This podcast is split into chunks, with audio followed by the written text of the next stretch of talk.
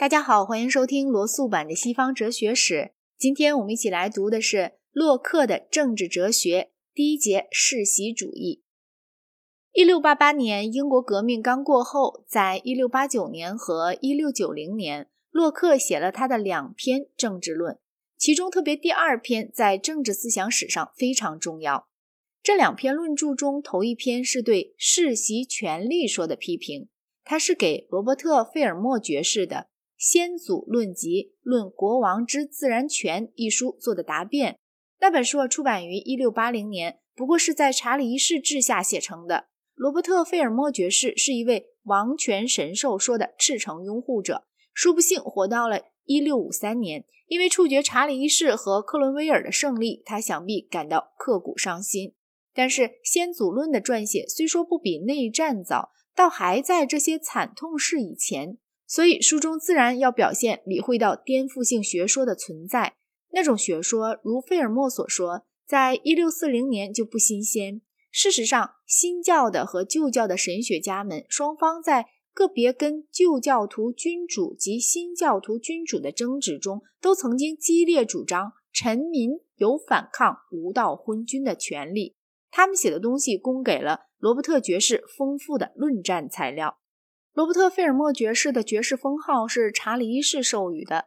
他的家宅据说遭国会党人抢掠过十次。他以为诺亚上航地中海，将非洲、亚洲和欧洲各分派给韩、陕和雅弗，未见得不实有其事。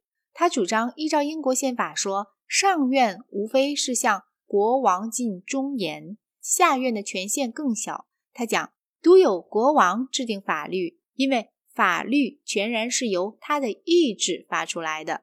据费尔莫说，为王的完全不受一切人间的管制，而且不能以他的先人的法令束缚他，甚至不能以他自己的法令束缚他，因为人给自身定法律是万不可能有的事。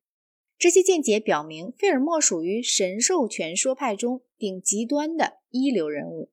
先祖论开篇是驳斥这样一种俗见：人类禀受天赋，生来就有免于一切奴隶的自由，得随意选择自己所好的政治形式。任何一个人对他人的支配权，最初都是按照群众的裁夺授予的。费尔莫说，这一说起初是在讲所中谋划出来的。依他说，真相全非如此。那是这样。原来神把王权授给了亚当，王权由亚当下传给他的历代继承人，最后到了近世各个君主手中。